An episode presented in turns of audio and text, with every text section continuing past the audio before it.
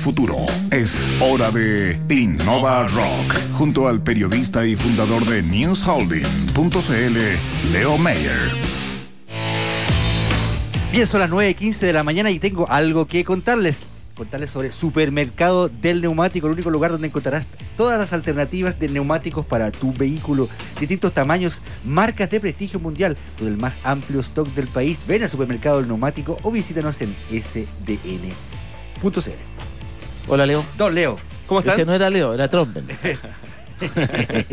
Quisimos engañarlo, ¿eh? A ver, a ver, a ver. Reventamos las redes sociales. Muy bien. ¿Qué pasa?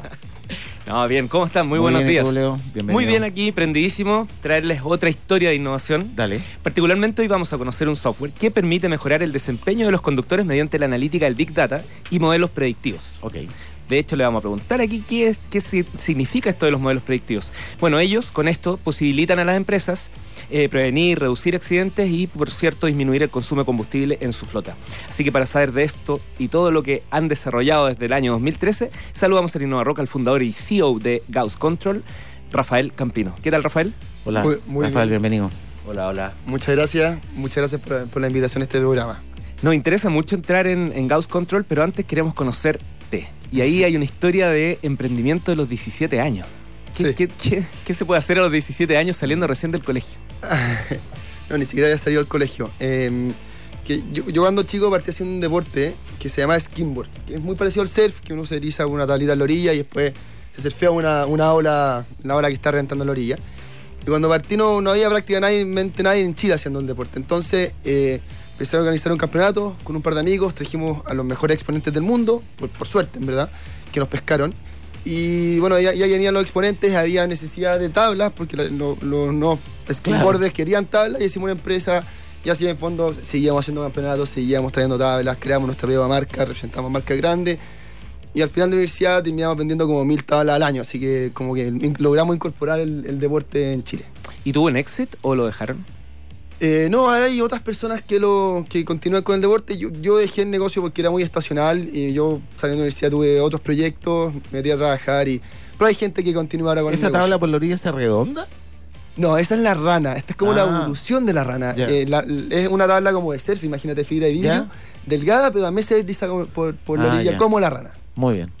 Bueno, de hecho entraste a la universidad, terminaste ingeniería civil e industrial y te fuiste al otro lado del mundo, a Sumatra. Sí. ¿Qué, te lleva para allá? eh, es, media, rara la historia, pero mira, básicamente a mí me encanta surfear. Es, es mi pasión. Em, es, lo que más me gusta hacer, de, todas maneras. Entonces, eh, hay un lugar en Indonesia que se llama las Mentawais, que está frente a Sumatra, que son las mejores olas para surfear. Es medio, y es medio complicado llegar yo me acerqué a un amigo, que es Pierre, que con, bueno, con el que fundamos después esta otra empresa. Y eh, le dije, bueno, quiero ir a, a, pero no sé cómo llegar, es muy caro. Y me dijo, bueno, que le he estado y, yo puedo ir por, y, puedo ir por tierra. Entonces empezamos a planear esto, la mitad de la población tenía malaria, la mortalidad infantil del 70%, habían más terremotos, muchos más terremotos que en Chile, había tsunami, había, un último tsunami ha matado a 1% de la población hace 8 meses dijimos, chucha, ¿cómo lo, cómo, lo hacemos? Perdón, la, la, Dale, dale, dale. Eh, Perdón por cómo lo hacemos. ¿Cómo lo, hacemos? Y, empezamos a planear todo esto, mi viaje. Gente me dijo, ¿y si hacemos un documental de esto? Nunca he hecho una película en mi vida. Yo, pensaba que era fácil, me equivoqué. Y dije, vamos, pues, démosle. Y ahí fuimos a los canales, obviamente nadie nos pescó. Me preguntan quién va a filmar, nosotros, con qué, con unas camaritas, unas handicam. Obviamente nadie nos pescó. Y agarramos un amigo, Diego Rojas, muy buen camarógrafo y nos fuimos a filmar con nuestros ahorros, mis ahorros que he hecho en el negocio anterior del skimboard. Y bueno, bueno, nos fuimos a ir con unas tribus indígenas, eh, surfeamos bolas paradisiacas, pero en la mitad del documental me enfermé. Me dio una enfermedad que nunca supimos qué era, estuve a punto de morirme. Eh, fue, fue, bien crítico, de hecho estuve en un programa de radio hace un tiempo contando esta historia.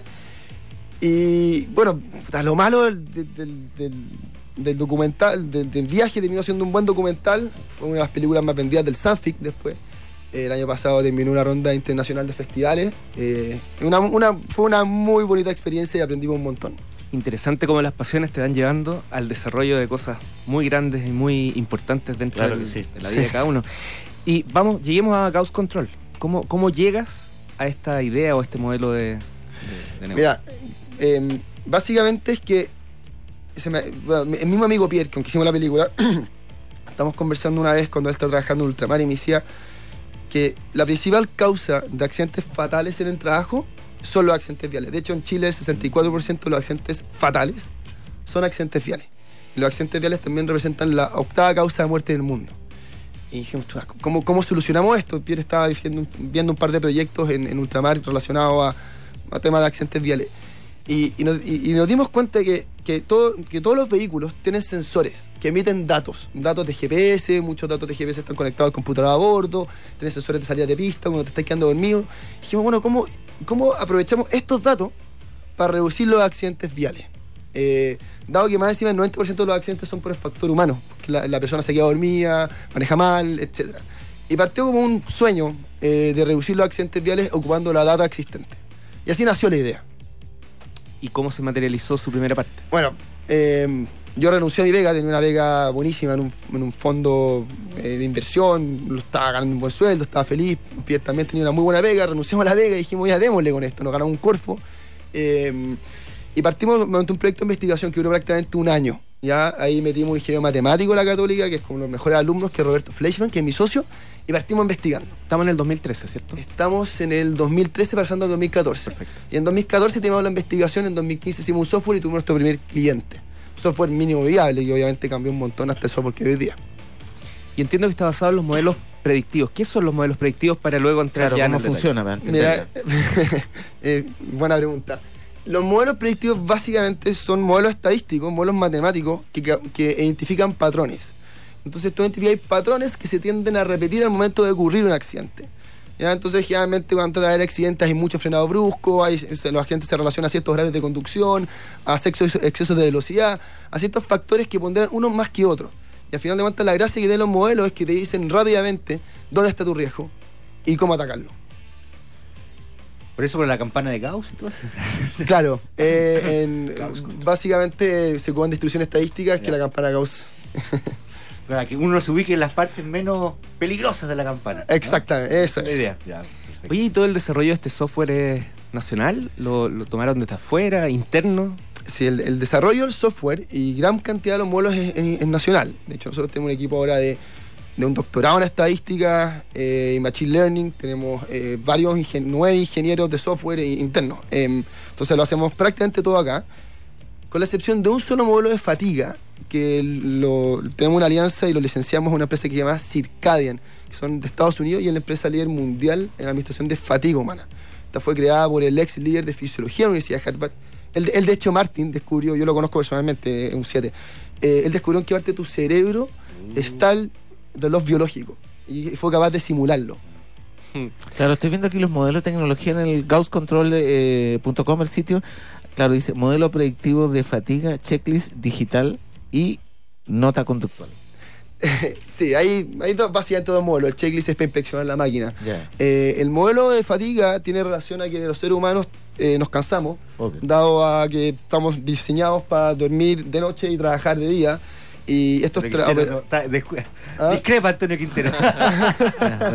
bueno, así al menos estamos diseñados. Hay algunas excepciones. Eh, y al final de cuentas, en estas operaciones de transporte, operaciones industriales 24-7, el cuerpo se cansa.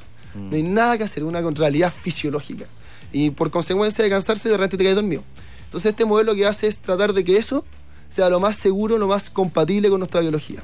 ¿okay? El modelo de conducta es cuál es mi desempeño como conductor, qué también estoy manejando, cuáles son mis debilidades y qué tengo que mejorar. Porque todos tenemos debilidades, probablemente otros frenen más bruscos porque no, no, no mantienen distancia mucho con un auto de frente, está muy acelerado, otros tienen exceso de velocidad, otros salen de pista, etcétera. ¿Con qué empresas, con qué industrias trabaja Gauss Control? ¿Están especializadas en una o en general? Estamos, estamos partiendo de la industria de transporte de carga y de personal, más que nada de carga. Eh, en carga bueno, tenemos buen, eh, clientes bien grandes eh, como Copec, eh, SQM, acabamos de cerrar con Antofagasta Minerals, ENAP, eh, Polpaico, Melón, bueno, y varias otras empresas. Entonces, como las empresas más grandes. No, compañías grandes. Sí, sí, sí. Sí, es que el problema es real, el problema es muy grande. el dolor que se genera es muy, muy grande. Un accidente vial mata a personas. Claro. Y esa cuestión no puede pasar. Estamos una, una, una, tengo la impresión de que, claro, la, la, el sector de riesgo son los, eh, es el transporte profesional, pero quizás las empresas grandes tienen más sistemas de prevención, seguros que pagar. Quizás hay un rango medio que es bien peligroso, ¿no? Sí. Transportistas de no, no tan grandes como empresas que. Es que estamos partiendo con ellos porque básicamente tienen la capacidad, o sea, tienen, son los que están dispuestos a pagar también. No, claro, me imagino. que- Eh, pero obvio, o sea, el plan es expandirse a eso, eh, expandirse a, a sectores medianos, a vehículos livianos también, eh, y, y eventualmente a compañías de seguro. O sea, esta cuestión hace todo el sentido del mundo para compañías de seguro, es Claro. estimar, tarificar y reducir riesgo.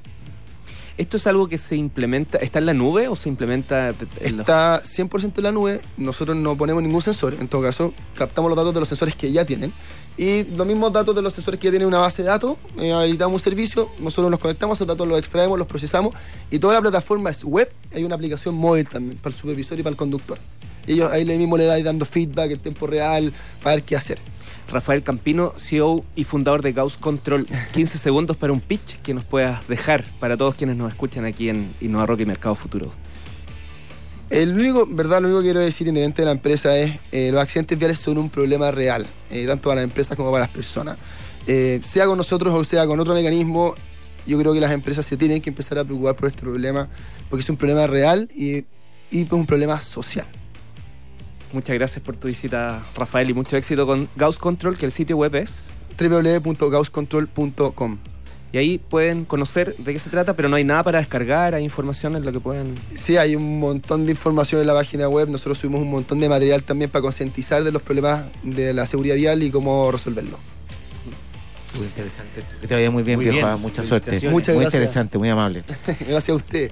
Hace tres años que quería comprar un bien raíz. Yo no sé ustedes si ya lo compraron, tienen más de uno. Yo, ahí está.